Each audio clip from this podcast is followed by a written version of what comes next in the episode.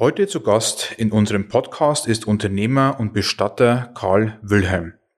Er übernahm mit seiner Frau das Neuenburger Unternehmen Bestattung Birner und ist mit seinem rund zehnköpfigen Team rund um die Uhr für den Trauerfall da. Wir sprechen mit Karl, wie soll es anders sein, über den Tod, warum er einer seiner Hauptaufgaben in der Vorsorge sieht und warum es sich lohnt, sein Leben einmal vom Ende her zu betrachten. Als Unternehmer ist er neben seinen operativen Aufgaben Familienvater, trägt die Verantwortung für seine Mitarbeiter, ist Ausbilder und ein Mensch voller Ideen und Zukunftsvisionen. Wir wünschen euch viel Spaß bei unserem Gespräch mit Karl.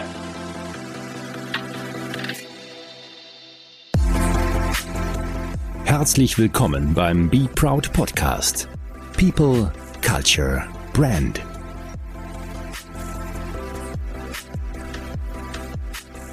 Ja, liebe Zuhörerinnen, liebe Zuhörer, ich habe heute einen ganz speziellen äh, Gast bei mir, den ich vor, wann haben wir uns kennengelernt, Karl? Vor? Tja, ich würde mal sagen, vor einem halben, dreiviertel Jahr. halben, dreiviertel Jahr haben wir uns kennengelernt. Ja. Du bist Bestatter, äh, hab's ja schon im Anteaser-Text schon mal kurz erläutert. Und bevor wir einsteigen in ein für mich ultra spannendes Thema, äh, vielleicht ganz äh, vorweg, äh, lieber Karl, wer bist du, woher kommst du, was machst du? Ja, mein Name, wie schon gesagt, Karl Maximilian Wilhelm, um der Vollständigkeit halber auch mal alles zu nennen. Gell? Ähm, gebürtig komme ich aus äh, Penting, das ist bei Neuenburg von Walde. Und du bist heute Bestatter? Ich bin heute Bestatter, ja. Bestatter. Ähm, was waren denn so die prägendsten Lebensmomente, um überhaupt Bestatter zu werden? Also hast du dich ja nicht entschieden mit 16, juhu, ich werde Bestatter, sondern was war so dein bisheriger Lebensweg und wann kam die Entscheidung eben, dass du in dieses Berufsfeld einsteigst? Vielleicht müsste man so anfangen, die, äh, der erste Kontakt war tatsächlich in der Kindheit.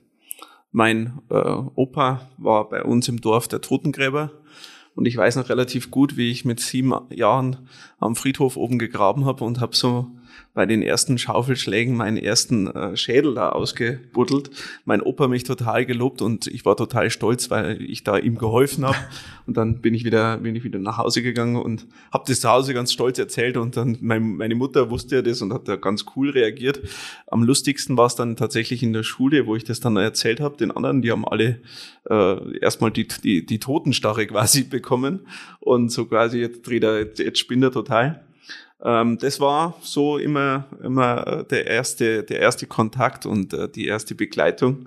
Und das hat mich halt dann immer so begleitet, weil der Opa, immer wenn einer gestorben ist, musste er das Grab machen. Wind wie Wetter, ähm, wirklich dann auch nur, damals noch sehr oldschool mit Pickel und Schaufel, auch im Winter, wo wenn, der, wenn der Bodenfrost drin war. Also da sind wir jetzt natürlich ganz anders da aufgestellt und das war so das Erste. Ähm, dann die, die Folgeerscheinungen, nenne ich jetzt mal, waren tatsächlich, wie meine Mutter gestorben ist. Ähm, ich war da auch mit dabei und ähm, das war so, so Schlüsselmomente, ähm, wie dann auch die Beerdigung war und die Beerdigung dann auch vorbei war, äh, dachte ich, okay, man muss auch Bestattung vielleicht anders da machen können mhm. und habe mich dann da intensiver damit beschäftigt. Mhm. Das heißt dann trotzdem auch schon immer von klein auf trotzdem familiär geprägt dann zumindest. Ja, diesem, auf jeden Fall. Ja. Okay. Also nicht so der Kalt Kalteinstieg, sondern äh, immer schon irgendwie begleitet gewesen in dem Sinne. Genau. Jetzt sprechen wir, sage ich mal, über ein, ein Thema, was für, für viele ja nicht zum Alltag gehört, also der Tod. Die meisten sprechen über das Thema nur, wenn es entweder einen betrifft durch, durch familiäre oder freundschaftliche äh, Schicksalsschläge oder man irgendwann selbst äh, dran ist, würde ich mal sagen. Ähm, aber es betrifft ja jeden von uns. Äh, wir haben ja schon oft darüber geredet gehabt, du, du begreifst das ja auch als Teil des Lebens gehört dazu. Ja, es ja. kommt also keiner, wie heißt es immer schön, kommt keiner lebend raus aus der, aus der Angelegenheit hier. Ähm, dein, dein, dein, dein Job als Bestatter, warum wird man das? Was war da so der, der, der Antrieb am Ende des Tages, weil es doch ein sehr, sehr spezielles Berufsumfeld ist? Also ich denke mal, warum das jeder Bestatter äh, interessant findet, ist es ein vielfältiger Beruf. Also es ist nicht jetzt wie der Elektriker oder Maurer, der seine Wände zieht. Nichts gegen diese Berufsfelder, ja, ja. ganz, ganz vorneweg. Ja, äh, tatsächlich Respekt vor den Jungs. Äh, das muss man auch äh, machen können. Aber der Bestatter hat verschiedene Facetten. Also du hast auf der einen Seite eine handwerkliche Komponente, wenn man hergeht und sagt, ähm, du musst mit Holz umgehen können, Holzbearbeitung.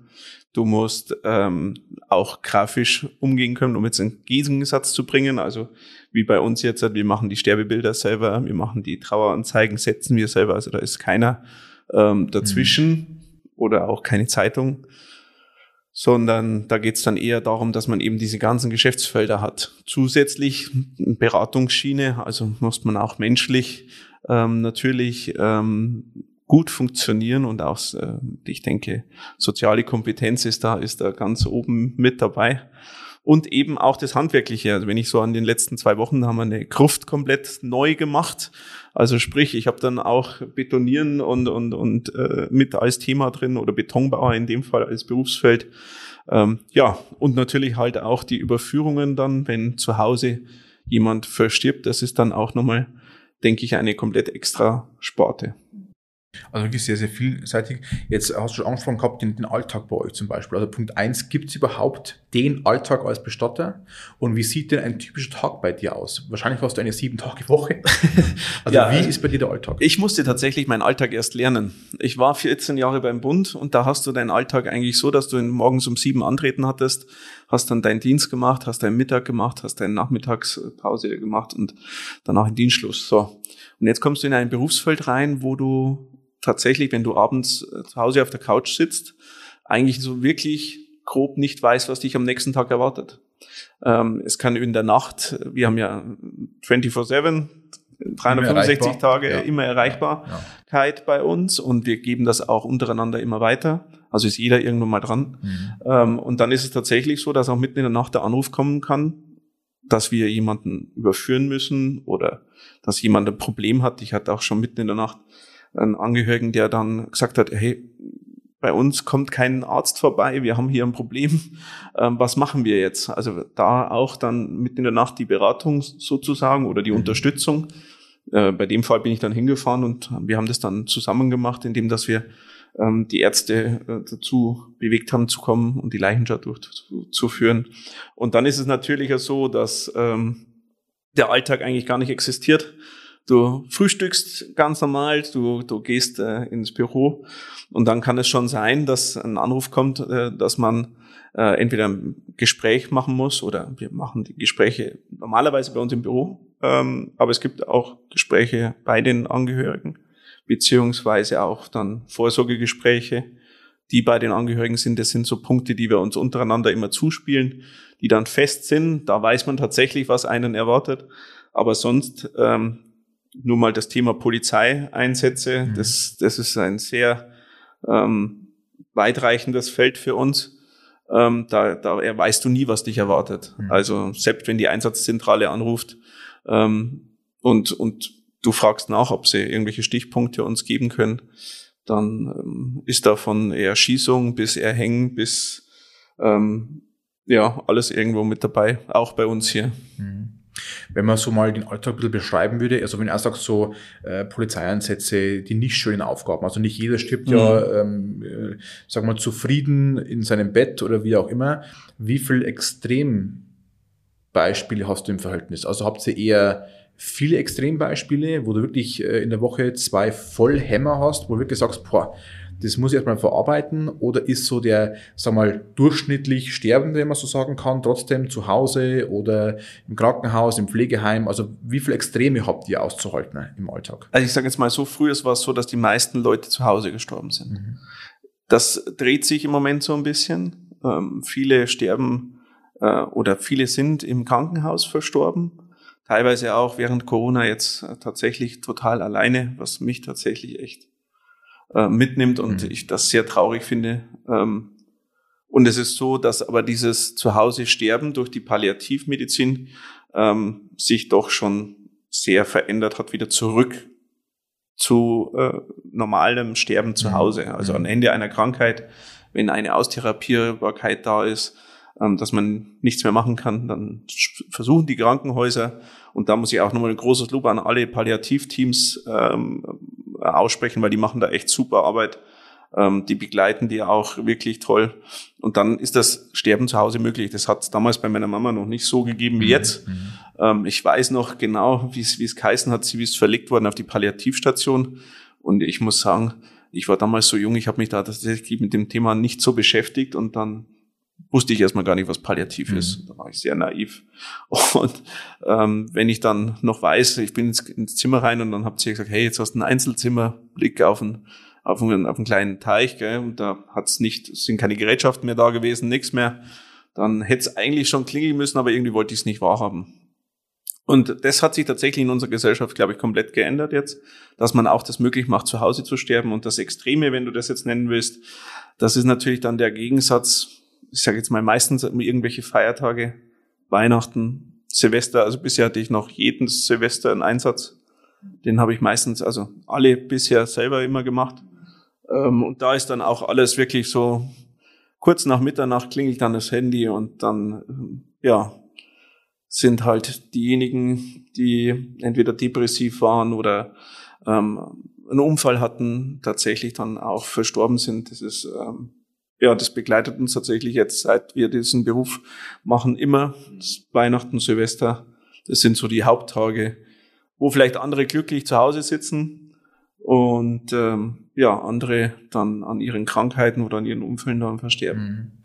Hast du irgendwie für dich ein Ritual, wenn du, also man weißt, okay, jetzt fährst du zu jemandem hin, der ist daheim verstorben, damit es für euch relativ Daily Business, sage ich mal, sein, in Anführungszeichen. Mhm. Wenn du aber zu so Extremfälle hinfährst, also musst du dann für dich davor irgendwie ein Ritual durchgehen, also dir bewusst werden, dass das jetzt alles normal ist, was jetzt passieren wird, weil du hast da teilweise wahrscheinlich Bilder im Kopf, äh, die vielleicht nur Feuerwehrmenschen sehen vielleicht oder Polizisten sehen, äh, sonst keiner, aber äh, musst du irgendwie vorbereiten, wenn du aus dem Auto aussteigst, wenn du hingehst, also machst du für dich irgendwas? Ähm Jein, also das passiert tatsächlich dann eigentlich erst, nachdem man mit dem, mit dem Einsatzbeamten gesprochen hat, was einen jetzt erwartet ähm, und dann auf dem Weg dahin. Ähm, beziehungsweise viel, viel wichtiger für uns ist danach eigentlich das Gespräch untereinander. Wenn wir zurück verlegen, dann ähm, zu unserem, zu unserer Station, dann, dann reden wir natürlich drüber.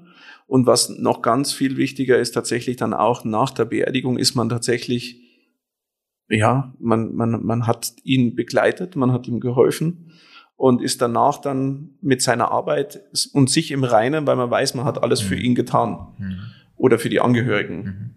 Und das ist ein, das, was, was einen tatsächlich von der Seele befreit, wo dann auch die Bilder weggehen. Oder ich weiß zum Beispiel meiner Frau, da war es so, ähm, da hat sich jemand ähm, die Kehle aufgeschlitzt, mhm. wenn man das jetzt einfach mal so nennen mhm. möchte.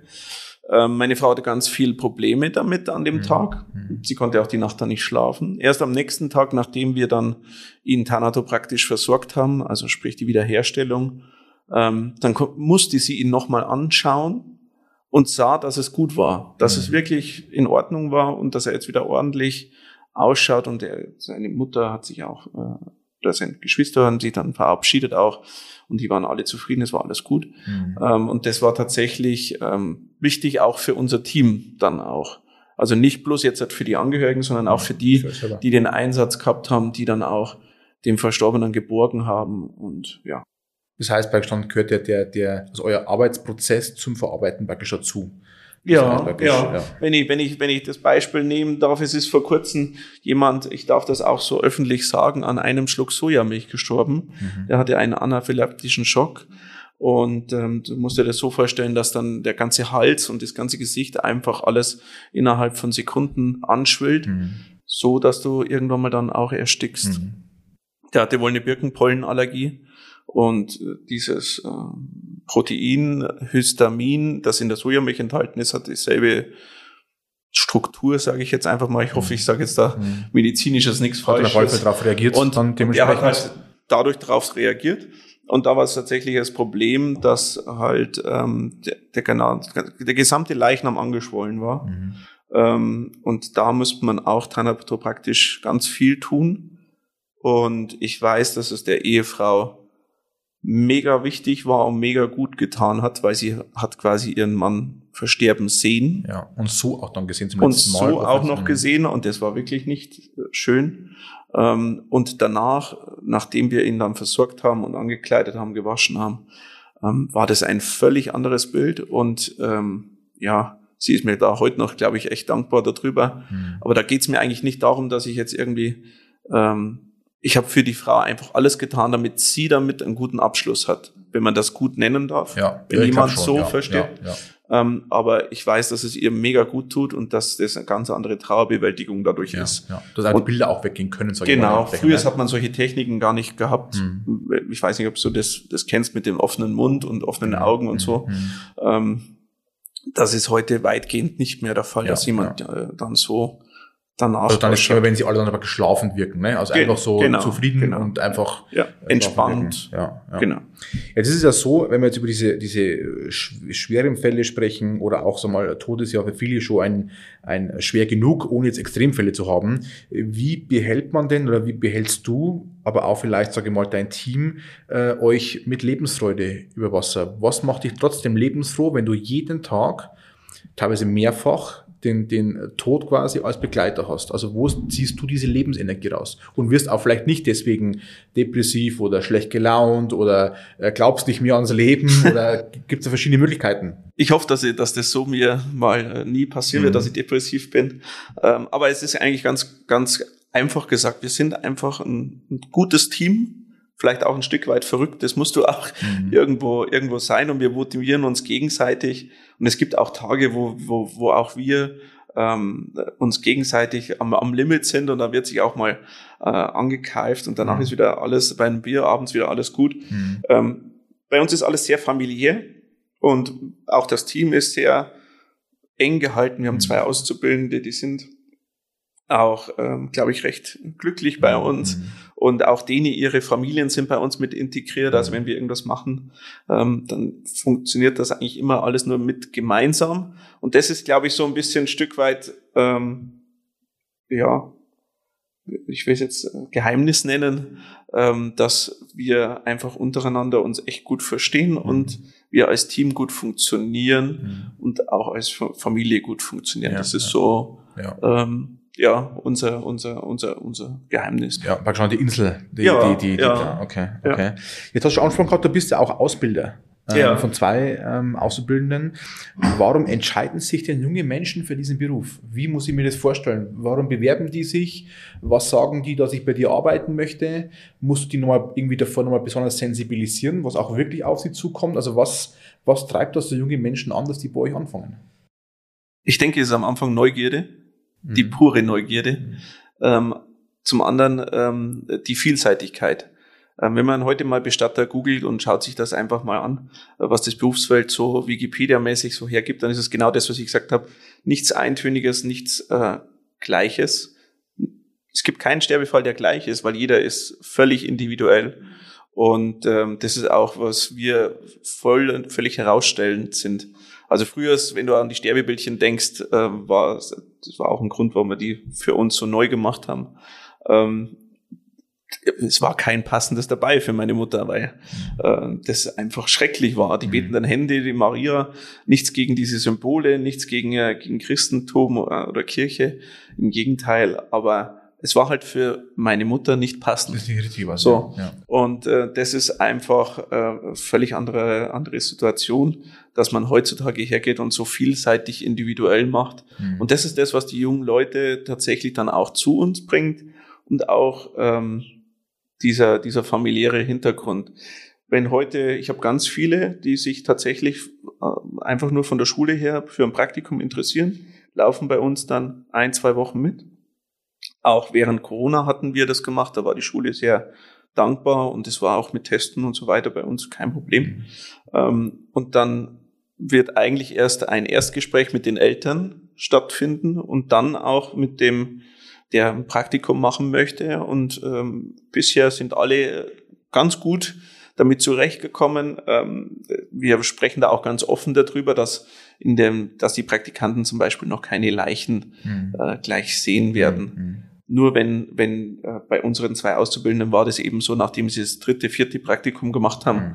dann nochmal ein Gespräch zwischendurch immer wieder mit den Eltern stattgefunden hat, wo die dann auch gesagt haben, ja, alles gut, sie kommt gut damit klar. Mhm. Ähm, und dann sind wir den nächsten Schritt gegangen. Bei uns ist auch immer oberstes Gebot, ähm, keiner muss irgendetwas machen. Also gerade an, an Arbeiten, äh, an einem Leichnam, ähm, die können ja mal gut, mal schlecht sein. Mhm. Und ähm, wenn man merkt, man ist an seiner persönlichen Grenze, dann ist bei uns das oberste Gebot, du gehst einfach raus. Mhm.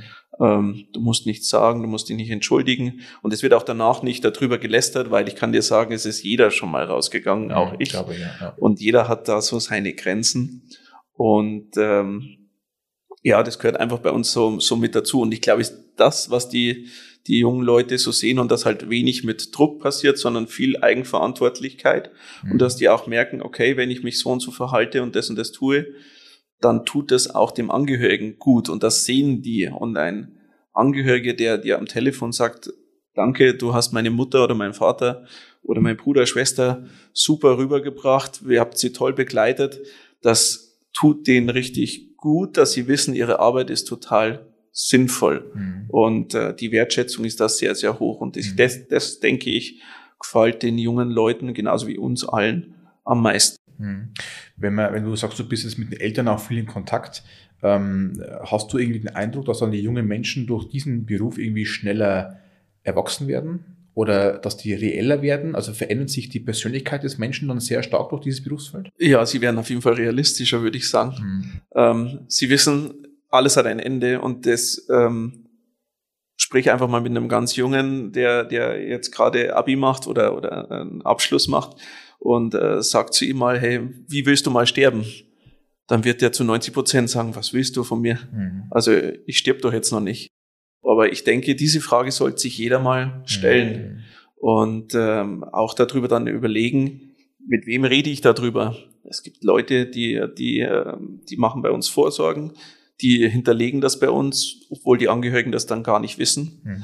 ähm, weil die das so wollen, weil die genau wissen, okay, wenn ich mit dem und dem darüber reden würde, mit meinem Partner oder mit meiner Partnerin, dann würde das, äh, so wie bei der Impfung, mhm. jetzt halt einfach nur Stress und Streit geben und das wollen sie einfach aus dem Weg gehen. Aber sie möchten trotzdem, dass ihr Wille umgesetzt wird. Und mhm. ich denke, dass das äh, auch ein Grund ist, dass die Mädels, weil wir haben zwei Mädels, mhm.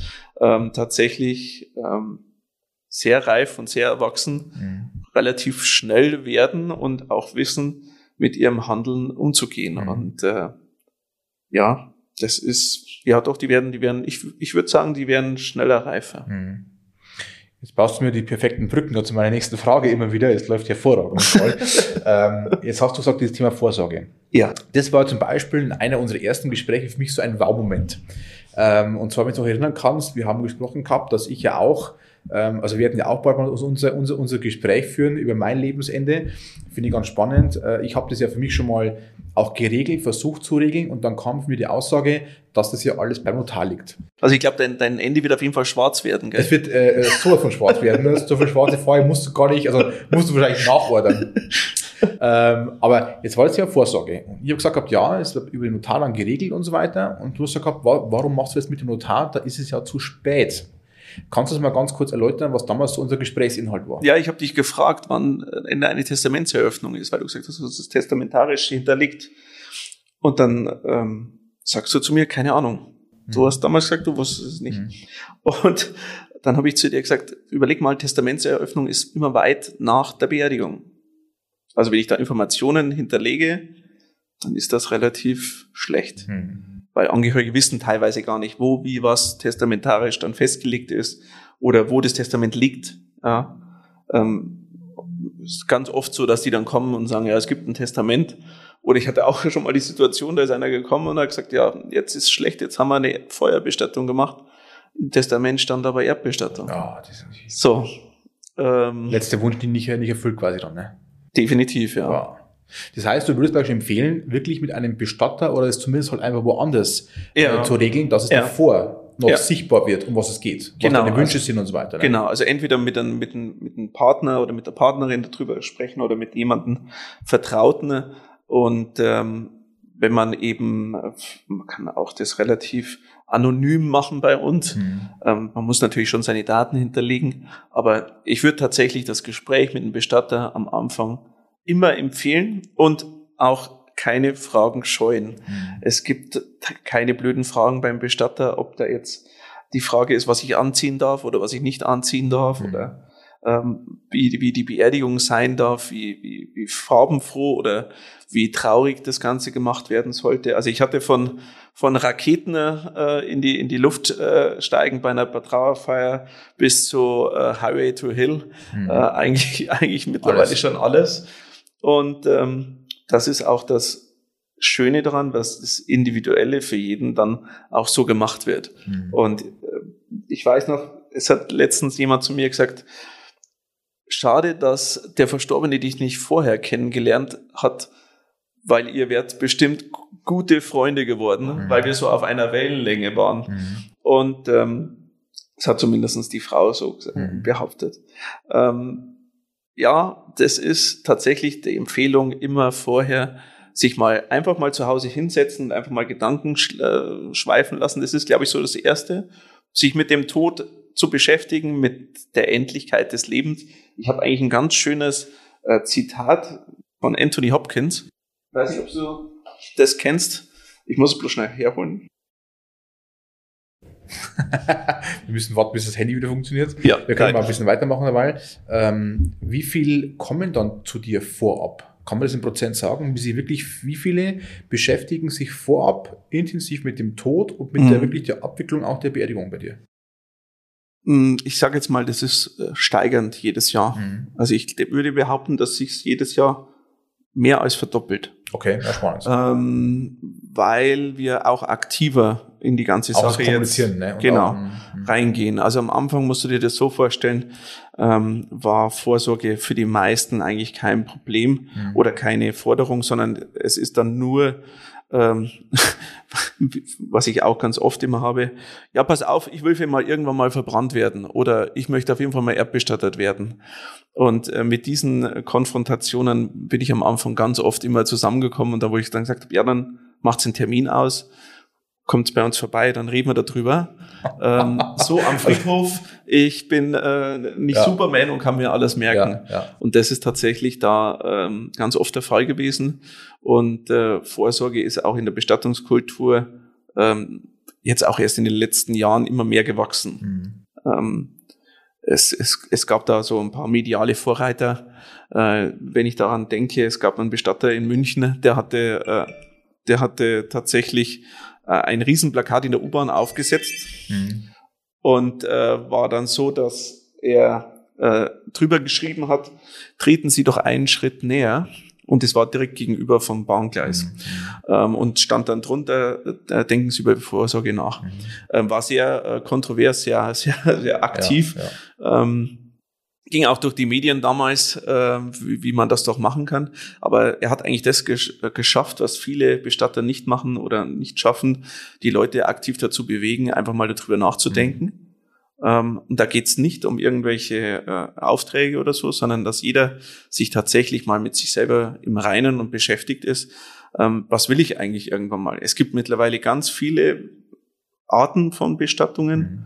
Also wenn ich so dran denke, äh, an einer Raketenbestattung, wo die Asche in die, in, die, in die Atmosphäre geschossen wird, bis äh, zum Edelstein, ähm, gibt es da verschiedene Facetten, die, die sehr außergewöhnlich sind, wobei wir sehr traditionell bei uns hier unterwegs sind. Aber die meisten sagen also entweder Erdbestattung quasi oder Feuerbestattung. So für viele gibt es ja, erstmal nicht mehr. Ne? Genau, Erdbestattung, Feuerbestattung und dann kommt eigentlich schon die Baumbestattung. Ja, ja. Aber es gibt so viele Möglichkeiten eigentlich, ja. was man, glaube ich, einmal wirklich dann danach, vielleicht auch im Erstgespräch mit dir, nochmal überlegen sollte. Ne? Also ja. man muss jetzt eigentlich umdenken zum Beispiel. Ich ja. war jetzt immer auf, auf Feuerbestattung zum Beispiel und so weiter und dann wusste ich gar nicht, das gibt das und das. Also finde ich auch ultra, ultra, ultra spannend. Ja. ne? der, der Baum zu Hause im eigenen Garten, da wo dann deine Asche mit drin ist, das war eins der, der, der, der äh, Extremen, mhm. die auch möglich sind, ja. Kannte ich auch noch nicht, spannendes Beispiel, also auch gerne, wer mehr, mehr erfahren möchte, gerne beim Karl anrufen, wenn es wenn, ist.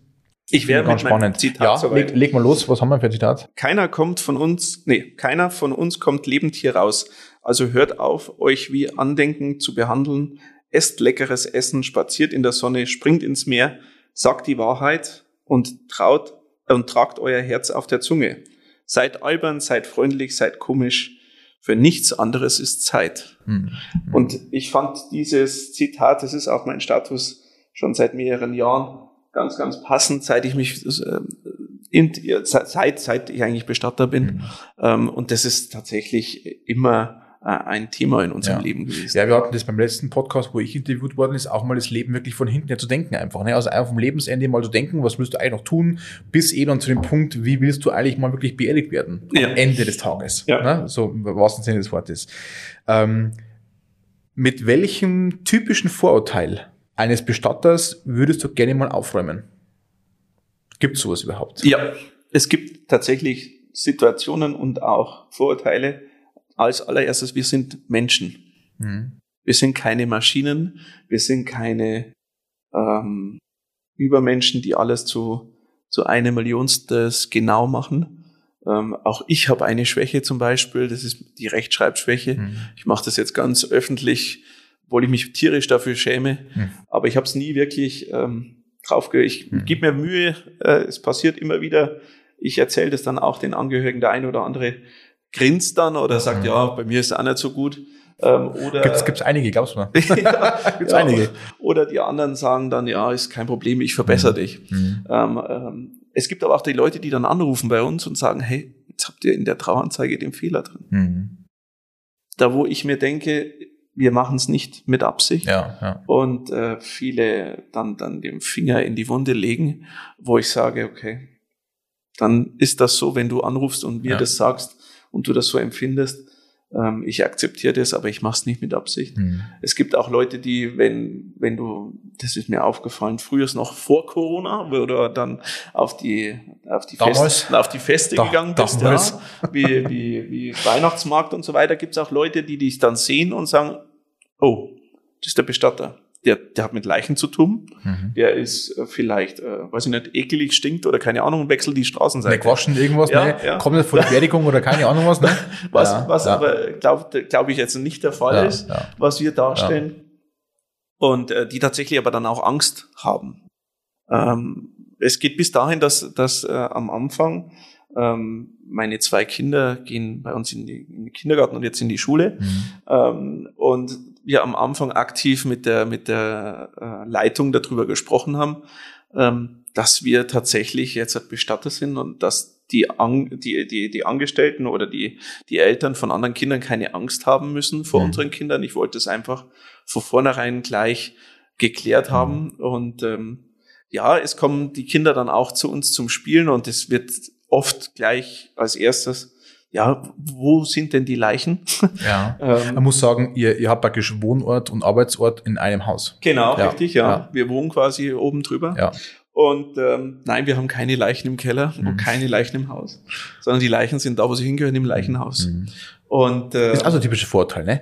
Ja. Also viele, glaube ich, meinen ja, beim Bestatter liegen unten im Keller noch ja, fünf genau. Leichen in der Kühlhalle. eine große Halle. Genau, und da, da liegen alle drin. so 30, 40 rein. Genau. Gell? Und das ist also typisches, glaube ich, was viele halt checken, du musst keine Angst haben, da ist keiner. Ne? Nein, also, also, nein. Ja, okay. Hm.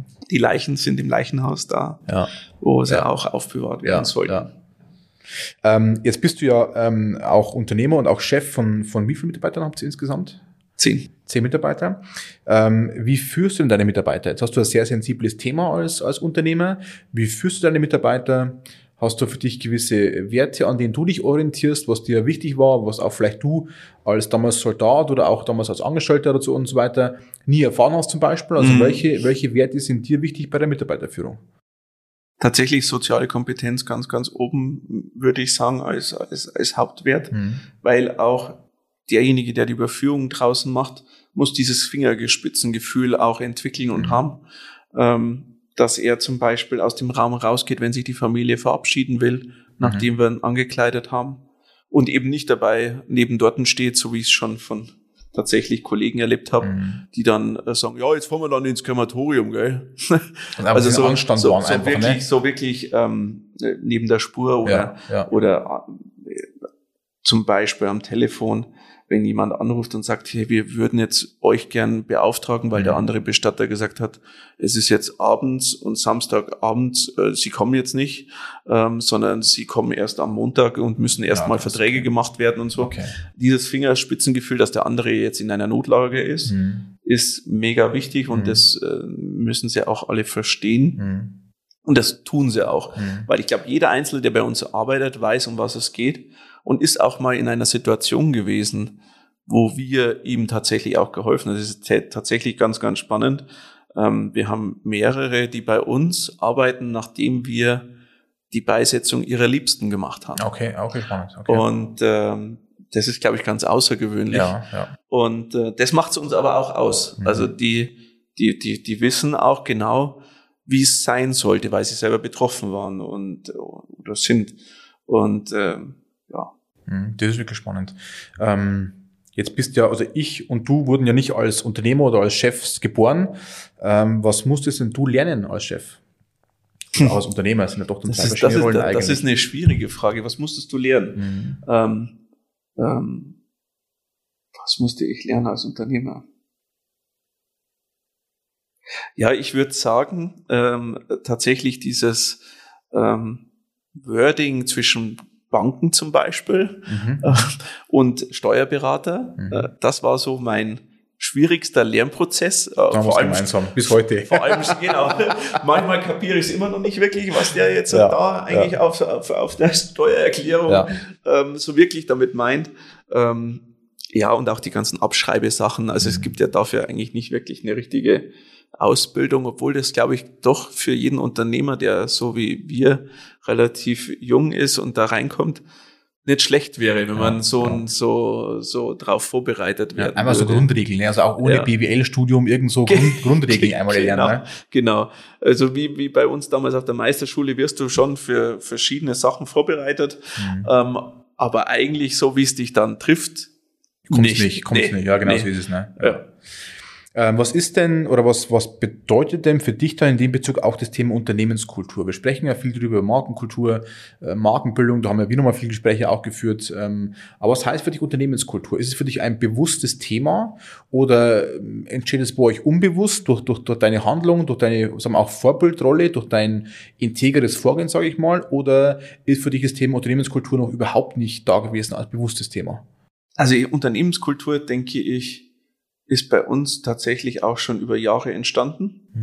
Ähm, seit der Gründung eigentlich ist es ja immer familiär weitergegeben worden.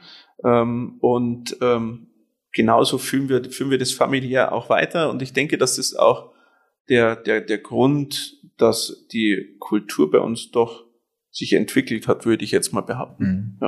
Aber ich glaube, dass bei euch Kultur äh, vor allem in diesem Berufsfeld, glaube ich, ganz wichtig ist, ne? dieses Umfeld zu schaffen für die, wie du auch sagst, für die Mitarbeiter, das zu sehen, äh, zu auch sagen, wenn sie zu viel wird, geh raus, äh, wir helfen uns untereinander, ne? auch vielleicht den Humor nicht zu verlieren. Wir haben euch auch kennenlernen dürfen als sehr humorvolles Team. Ich glaube, das ist auch ganz wichtig, äh, lachen zu dürfen äh, in diesem Beruf.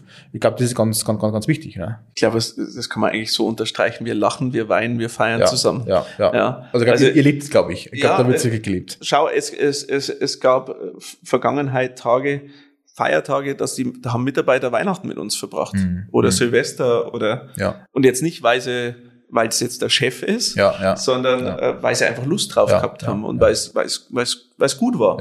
Und äh, ja, Hm. Wir haben, mal, wir haben gestern noch oder vorgestern ein paar ähm, Fragen eingesammelt über Instagram. Ähm, wollte ich wissen, was, was manche einen äh, Bestatter gerne fragen würden. Äh, fand ich ganz spannend. Wir haben ein paar Fragen rausgezogen. Ähm, die eine ist ein bisschen typisch, aber trotzdem immer noch spannend. Und zwar, was war denn dein traurigstes ähm, und dein schönstes Erlebnis im Berufsalltag? Also mal Einblicke, tiefe Einblicke äh, Ja. in deine Erlebnisse. das, das Traurigste war tatsächlich ähm, ein, ein, ein, ein kleines Kind, das an der Grippe verstorben ist. Und ähm, ich habe dieses Kind zusammen mit dem Pathologen gewaschen und angekleidet. Und ich kann dir sagen, der Pathologe ist eigentlich ein Mensch, der hat alles schon gesehen. Hm. Ja. Und es ist auch derjenige, der die Leichen dann auch vorbereitet und tatsächlich dann auch für die Pathologie dann auch vorbereitet und äh, im Prinzip derjenige, der so im Kopf von vielen so drin ist, der die Leichen zer zerschneidet, um Mhm. da reinzugucken. Hm. So, so salopp sage ich das jetzt ja, einfach ja, mal. Ja. Ähm, aber dieser Mann hat mit mir zusammen und wir haben zeitgleich eigentlich da angefangen, weil dieses Mädchen so zärtlich, so unscheinbar da lag.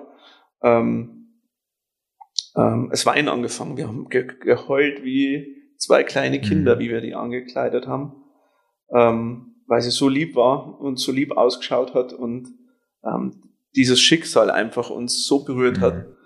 ähm, auch ich oder, oder wir, bei uns ist es auch so, dass es manchmal auch uns trifft, dass wir Trauerphasen mitmachen. Durchleben müssen. Ja, also wir von der, von der, von der Abholung, Überführung, wenn du das so nehmen willst, mit zur Begleitung des Trauergespräches bis zur Beerdigung, gibt es bei uns immer wieder Situationen, wo wir auch in Trauer sind Mhm. und wo wir dann auch mit trauern. Es gibt zum Beispiel Friedhöfe, da gehe ich auf viele, viele Gräber, habe eigentlich gar keinen Bezug darum, Mhm. habe aber den begleitet und, und, und denk da oft dann Mhm. auch dann. Das ist dann auch wieder für mich wieder okay, Mhm. weil ich weiß, wir haben alles dafür getan. Und ähm, das war so das Traurigste, auch die, die Beerdigung von dem Mädchen. Aber da entstehen quasi dann Beziehungen. Also da Ja, entstehen schon, gewisse Beziehungen. Schon. Verbindungen auf Ja, jeden Fall, ja, ja. ja, ja, ja. Und äh, ich äh, weiß, dass ich für das Mädchen alles getan habe, Mhm. was ich tun konnte. Und ähm, Das heißt, du wirst auch dann praktisch durch manche, manche Menschen auch nie vergessen. Ne? Also die werden Nee. dich praktisch begleiten. Das Ja, ist dann ja. da. Ne? bis ja. zu meinem Tod. bis zu deinem Tod. Ja. Ja. Ja. Ja. Und das Schönste ist dann, wenn du solche Beerdigungen miterlebst, ähm, wo die Angehörigen zu dir kommen und sagen, es war alles super, wo du, wo du denen richtig geholfen hast, wo du, wo du den, den, den Verstorbenen dann auch so hergerichtet hast, dass man, dass man wieder anschauen konnte, ähm, wo du den auch begleitet hast, wo du einen Fingerabdruck genommen hast, Mhm. wo, wo sie dann äh, dadurch ein Erinnerungsstück für sich selber machen konnten. Bis zur abgeschnittenen Locke gibt's ja da ganz viele Möglichkeiten Mhm. und äh, auch, auch Fotos oder, oder gar Videos ähm, dann gedreht worden sind und die dann alle herkommen und sagen, hey, super gemacht, Mhm. danke, danke und nehmen dich in den Arm und Mhm. fangen dann das Weinen an Mhm. und dann weißt du, okay, das ist gut, das Mhm. war gut, schöne Begleitung und Ende. Mhm. Okay. Zweite Frage. Ähm, glaube ich auch mal guter Einstieg soeben gewesen von dir. Wie kreativ darf denn eine Beerdigung überhaupt sein? Ja, äh, Darf man das auch wirklich zelebrieren? Darf man da nochmal, ich sag mal, seine Persönlichkeit so richtig ausleben? Also wie kreativ einerseits darf man sein, also aus der Moral, aus der Ethik auch vielleicht heraus und auch vielleicht tatsächlich von der Möglichkeit her. Also wie kreativ kann ich sein? es gibt bestimmt irgendwo Grenzen, ähm, die tatsächlich vieler oftmals die Angehörigen und auch der Verstorbene die Grenzen für sich selber auch setzt. Ähm, Beispiel in der Highway to Hill, ACDC und so weiter, Nothing Else Matters, ähm, während der Trauerfeier gespielt. Warum? Weil er, weil er Motorradfahrer, weil er Rocker war. Mhm. Ähm, und das hat er sein Leben ausgemacht und Mhm. begleitet. Bis hin zum äh, Motorrad im Leichenhaus, Skier im Leichenhaus, Fahrrad im Leichenhaus, weil das halt ein Sportler vor dem Mhm. Herrn war. Mhm. Und das sein Leben gehabt, war. auch diese lack, teilweise lackierte Särge mit, mit Muster, mit, mit Genau. äh, ja fast schon so Art äh, Tätowierungsübertragungen oder wie auch immer. Also da ist eigentlich trotzdem viel möglich, ne? Ja, also das, was du jetzt ansprichst, ist zum Beispiel, da haben wir einen Sarg extra lackieren lassen. Äh, auch nochmal danke an den Airbrush, er weiß genau, wer, wer damit gemeint ist. Ähm, das war äh, eine ganz kurze Aktion. Ein junges Mädchen verstirbt beim Motorradunfall. Mhm. Ähm, die Eltern kommen und sagen, wir möchten, der Sarg soll es sein. Mhm. Und aber er war noch nicht so irgendwie passend. Dann Mhm. ja, habe ich vorgeschlagen, dann lasst uns einen Airbrush drauf machen. Und es war, es war super. Auch Mhm. von dem Mädchen haben wir dann die Tattoos Mhm. in der Traueranzeige verarbeitet. Ähm, und das ist halt was m- mega Außergewöhnliches. Ja, ja. Und Ähm, hilft auch wahrscheinlich beim Trauern, ne? Also ich glaube, Ja, dass das ganz viel das also beiträgt, wenn du die Persönlichkeit nochmal so hoch hochfährst, einfach nochmal, glaube ich, ne? bessere Trauerbewältigung oder Trauerarbeit kannst du Mhm. gar nicht machen. Man beschäftigt sich eben mit dem Tod. Mhm. Früher war es so, wenn du zum Bestatter gegangen bist, hast du erstmal dann danach noch 20 Termine gehabt. Äh, bei uns ist es so, dass wir komplett alles abnehmen Mhm. und der eine Termin beim Pfarrer eigentlich bloß mehr steht.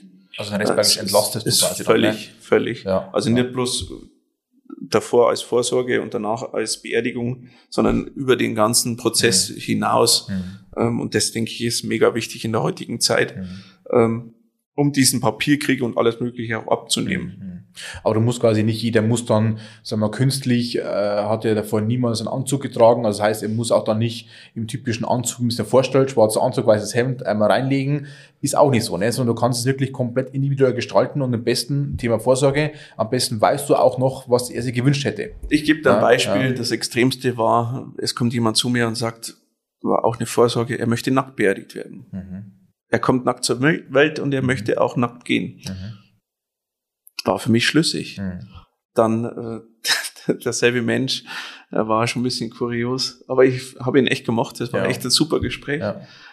Dann sagt er, er möchte einen Sarg sehen. Dann geht er mit seinem Gesicht an. Dann habe ich ihn geholt. Und dann sagt er, ja, also er möchte keine Matratze, er möchte kein Innenleben, so wenig wie möglich.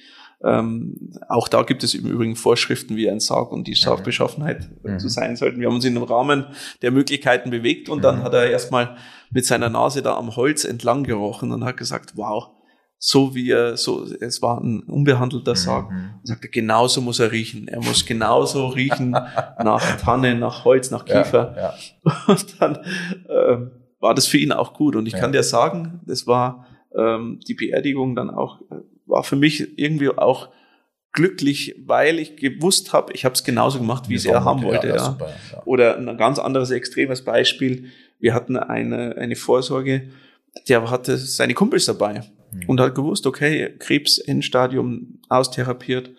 Haben sie, wir haben bei uns dann auch während der Vorsorge ein Bier getrunken und war ganz lustig und er hat sich einen Sarg ausgesucht. Und ähm, dann hat er, er war sehr groß und dann hat er gesagt, ja, der Sarg ist, war zu klein, ähm, winkelst mir einfach die Knie, die Füße an, dann passe ich da schon rein. ja, wir haben ihm aber dann einen passenden äh, Sarg noch ja. besorgt, dann ja. alles gut gewesen. Ja. Aber auch diese Beisetzung wäre mhm. so nie vonstatten gegangen, behaupte ich mal. Der hatte alles selber geplant von der Musik, allein die Musikauswahl, da gab es Musikstücke und ich bin, glaube ich, nicht ganz unmusikalisch, mhm. aber die habe ich noch nie gehört. Mhm. Aber das war so bewegend und so, so ähm, schön, ähm, dass wir wussten, er wollte das genauso. Und da war es im Übrigen so, wie wir ihn, er, wie er zu Hause verstorben ist, und das ist relativ selten, und er hatte tatsächlich ein Lächeln auf. Mhm. Also der so, so innerlich froh, weil er genau wusste, wir machen das so, wie er das haben möchte. Alles geregelt. Also das Alles. war so die Message, was ich da jetzt mitgenommen habe. Hm. Es kann auch vorher was anderes passiert gewesen sein.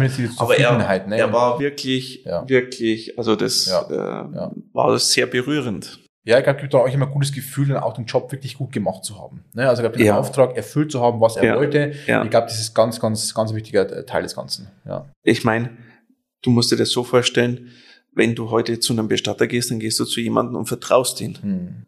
Und dem musst du erstmal dann deinem Liebsten anvertrauen. Hm. Und das ist, denke ich, ein ganz großer Schritt, den ja. man auch macht. Ja. Und da sollte man auch nicht zu irgendjemanden gehen, sondern ja. man sollte sich den schon bewusst aussuchen, weil es ja natürlich auch eine Bestattungsfreiheit gibt.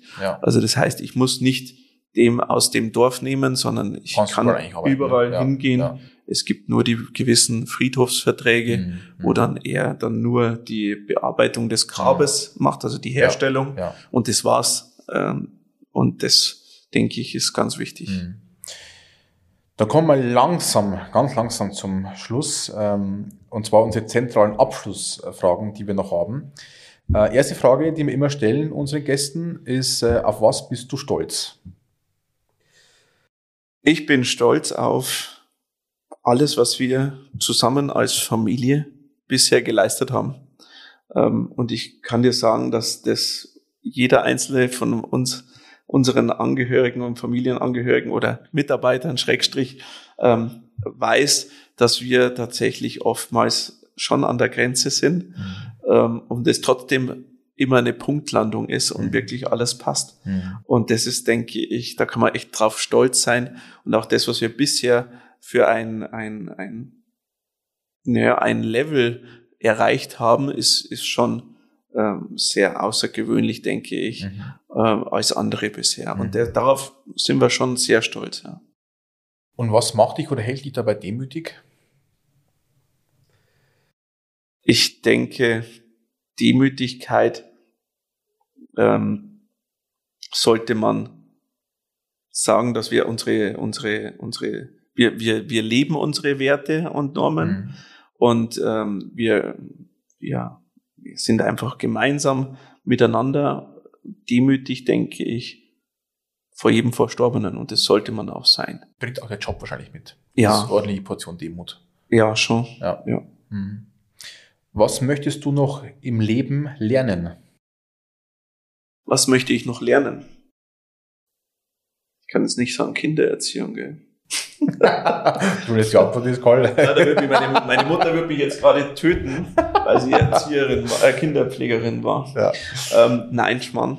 Was würde ich gerne lernen? Ähm, ich würde tatsächlich vielleicht noch gern ähm, einen geprüften Thanatopraktiker machen, mhm.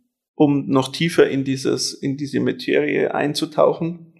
Ähm, das steht so ein bisschen auf der Agenda, so ganz oben mit dabei. Ja. Mhm. Also eine ganz klare Vorstellung.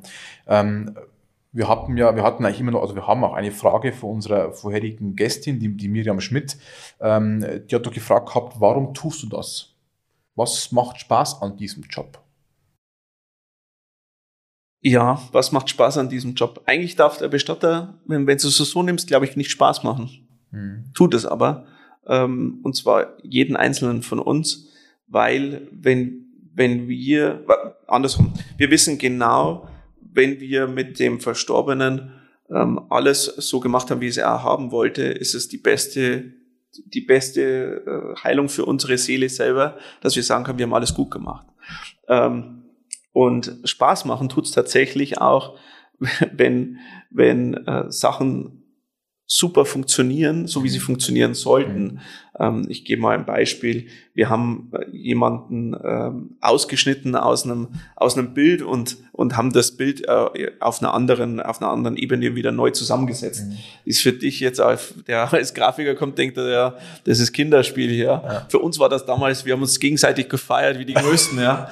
Und, und das hat tatsächlich auch Spaß gemacht. Ja. Oder ähm, auch selber, wenn wir untereinander äh, sind zum Beispiel der, der, der Sepp, mhm. der hat die goldene Schaufel verliehen bekommen, weil er halt 50 ja, Jahre bei uns mitgeschaufelt hat, ja, ja. ja, Und ich denke, dass das durchaus das was Spaß sein darf. Ja, sein darf. Ja, schon.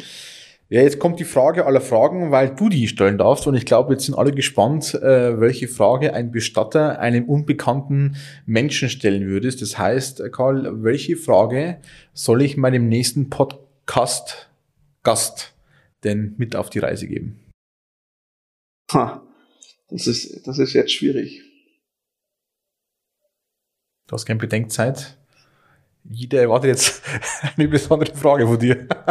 Jetzt muss ich kreativ werden. Jetzt muss kreativ werden. Ja. Wie siehst du dich in 100 Jahren? Okay, das ist eine spannende Frage. Wie siehst du dich in 100 Jahren? Ja. Kannst du es ein bisschen erläutern, dass ich es greifbarer bekomme? Ähm, also weil es, weil es nicht erreichbar ist oder weil es. Beides. Es ist eine provokante Frage, die einmal ähm, darauf abzielt, wir sind alle medial sehr vertreten. Mhm. Auch du hinterlässt einen medialen mhm. Finger-Fußabdruck, mhm. Schrägstrich. Mhm. Ähm, mach dir Gedanken darüber. Mhm. Also nicht bloß jetzt über deinen Tod, sondern mhm. auch über das, was du hinterlässt. Hinterlässt. Okay, spannend. Nehme ich auf alle Fälle so mit. Äh, Karl, wir sind, äh, ich darf mir gar nicht sagen, am Ende, weil es in dem Kontext, was wir sprechen, immer schwierig ist. Ja. Ähm, also wir sind, äh, glaube wir sind gut durchgekommen, glaube waren spannende Fragen mit dabei. Ich finde es ein ultra spannendes Feld, äh, wo ihr, wo ihr tätig seid äh, und was für mich auch dadurch auch immer mehr, mehr greifbarer geworden ist. Wir schreiben euch alle Daten vom Unternehmen in die Show Notes mit rein. Das heißt, gerne auch mal die Homepage äh, besuchen von äh, Bestattung Birner auch wirklich, ich bin, glaube ich, ganz wichtig, mal Botschaft mit, mit Vorsorge sich zu beschäftigen, sucht die Gespräche oder macht dir zumindest mal Gedanken, wie sowas ablaufen soll. Es gibt da unendliche viele Möglichkeiten, durfte auch einige kennenlernen, die mir auch noch nicht bekannt waren. Das heißt, gerne mal wirklich einsteigen in die Vorsorge. Ich finde, das ist Teil des Lebens und ich glaube sogar auch das kann will sagen, Spaß machen, aber es kann, glaube ich, einen schon erfüllen, wenn man das auch mal für sich durcharbeitet und für sich mal regelt. Ich finde das ganz, ganz eine wichtige Aufgabe und ich glaube, du tust dann auch deinen Hinterbliebenen einen sehr, sehr großen Gefallen damit, dass du einfach die Antworten gibst, die dann keiner mehr geben kann. Und ich glaube, das ist eine ganz, ganz wichtige Aufgabe eines jeden, glaube ich sogar. Ja. Karl, vielen, vielen lieben Dank für deine Zeit. Ähm, ich hoffe, wir sehen uns äh, bald wieder, aber nicht im beruflichen Kontext, sondern in, in, in, der Kunden- und äh, äh ja, Partnerbeziehung. Und nicht, dass du praktisch deinen Job bei mir ausüben möchtest, aber wir werden ja sicherlich bald unser Gespräch führen. Das äh, steht aus und auf das äh, freue ich mich tatsächlich schon, weil ich mal gespannt bin, was du zu meinen Ideen sagst, wie meine Beerdigung sein sollte. Karl, vielen lieben Dank. Schöne Grüße an die Familie und ans Team und wir sehen uns bald wieder. Ja. Danke dir. Danke, danke dir.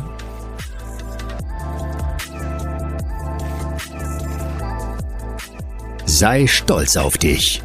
Mehr rund um Be Proud findest du unter www.markenstolz.de.